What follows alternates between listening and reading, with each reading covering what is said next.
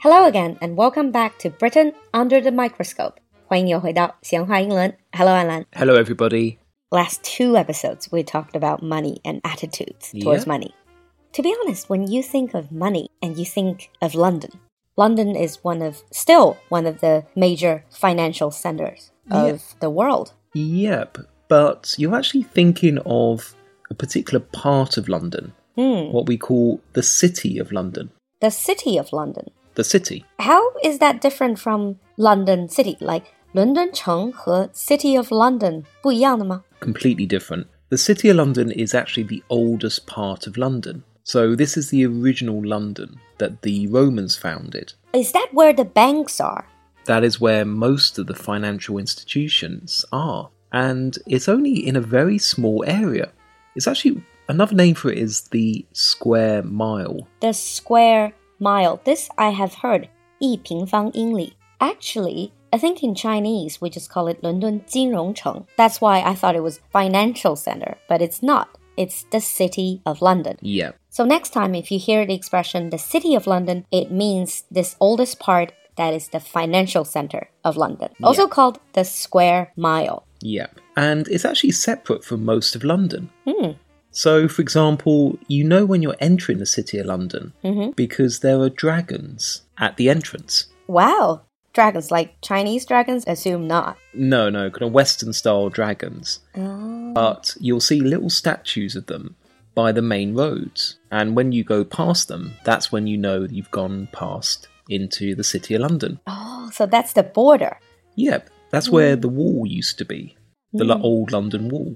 So, a square mile, that's not very large area. Exactly how many people actually live there? Because if I remember correctly, most of that area is filled with banks. Yeah.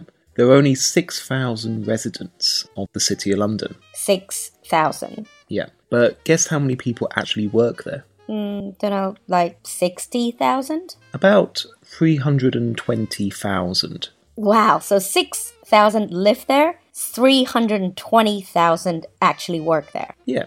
If you go there at the weekend, it's completely deserted.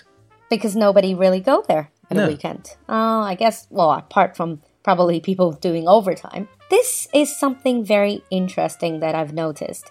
You know, most of the countries, most of the big cities, the bars, the restaurants, they're usually the busiest on Saturday night or Friday night. Yeah. But within the city of London, the busiest night is Thursday night. Yeah. That's because most people on Friday night they want to get back home or Saturday night they don't want to go back to where they work. because they probably live all the way out of town. Yeah. But there's actually quite a few very famous pubs and very famous bars in the area. So we could probably talk about that in another episode. Yeah, exactly. Well, it is the oldest part of London. Yeah. So, getting the topic back to finance, to money. In British English, you do say like city boys, especially in London. If you say city boys, it means men, especially young men who work in the city, in the Yeah. city of London. They're financial experts that Yeah. make lots of money. Yeah. If you say city boy, then you're thinking of someone who wears an expensive suit, who drives expensive cars, Drink champagne, drinks champagne, normally a little bit arrogant. Normally, as I say, quite Bankers. young. They're bankers. Yeah. bankers，嗯，这个伦敦金融业的这些金融精英男 city boys。So exactly how much money is traded every day? Give us a scale. Oh, it's actually quite difficult to give an exact figure. So, for example, the City of London is quite famous for foreign exchange. And every single day, $2.7 trillion are traded. Two point seven trillion Yeah. dollars. Wow, trillion is 万亿 Yes. every day. Every day. Mm, I suppose all the major banks are there. Well, yeah. Most major banks have their headquarters there, or at least a very big office in the Hmm. City of London. And it's also the base of London Stock Exchange. 伦敦证交所也在这一块儿。 Yeah. Mm. But is it the whole idea of old money? Like, if you're born into money, then you just become a city boy or work in a city? Well, traditionally, no, uh, because the whole idea of the City of London is that you can strike it rich, or you can become rich through your own efforts. Wow. Because if you think about it, if they're old money, if they're landed aristocracy, then they wouldn't be seen in the city of London. They, They already wouldn't have have, the money. they wouldn't have to work. No. True.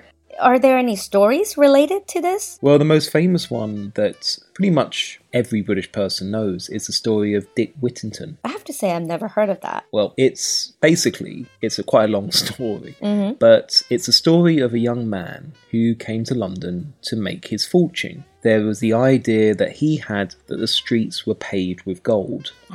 A lot of stories are like that. The streets are paved with gold. 街道都是黄金铺成的. Yeah. So it's chasing the riches.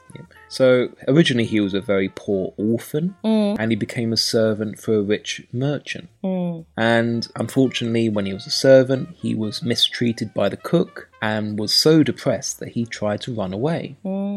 But just as he was leaving London, the bells of London called him back, Mm-hmm. saying, Come back, come back. Mm. And the only thing he actually had at that time was his cat. So the story is that he sold his cat to the king of a faraway country that was filled with rats. the king was so happy with not having his country filled with rats that Dick Whittington became very, very rich and became Lord Mayor three times. So it's a typical rags to riches. 一个穷小子，然后就白手起家这样的一个 Yeah. 故事。 But the hilarious thing is that Dick Whittington was actually a real person. The story is not real, but there was a very famous Lord Mayor called Richard Whittington. So they probably just invented a background story. Yeah, and every single year around Christmas time, the story of Dick Whittington is quite a popular pantomime. Ah, so it's one of those very popular folk tales, Yeah, essentially. Hmm. So, by the way, City of London is quite independent yeah. part of London. Exactly how independent? It's a very different structure of government. So, for example, we talked about the Lord Mayor. So, the Lord Mayor is chosen every year around November. Mm, hang on a minute. Lord Mayor? Mayor is 市长. Mhm. Isn't that just Mayor of London? No. The Mayor of London is someone different. So the Mayor of London is in control of the whole of London, the whole of Greater London. Ah. The Lord Mayor is only in charge of the City of London. 哦，所以更加像是伦敦金融城的市长。 Yeah. Okay, that's very interesting. So they have very separate sort of governing style or system. That's because the system of government has changed little since medieval times. There have been Lord Mayors of London for around 700, 800 years without a stop. So is this Lord Mayor chosen every year is different? Every year is different. And in November, you have the Lord Mayor's show, and that's when the Lord Mayor is chosen and then he parades through the city of London. Oh, all right. But they are also quite independent as well. So, for example, based on ancient privileges and ancient tradition, the Queen, if she wants to enter the city of London, she has to be greeted by the Lord Mayor at the border, who gives her a sword to show that she is now in control of the city of London.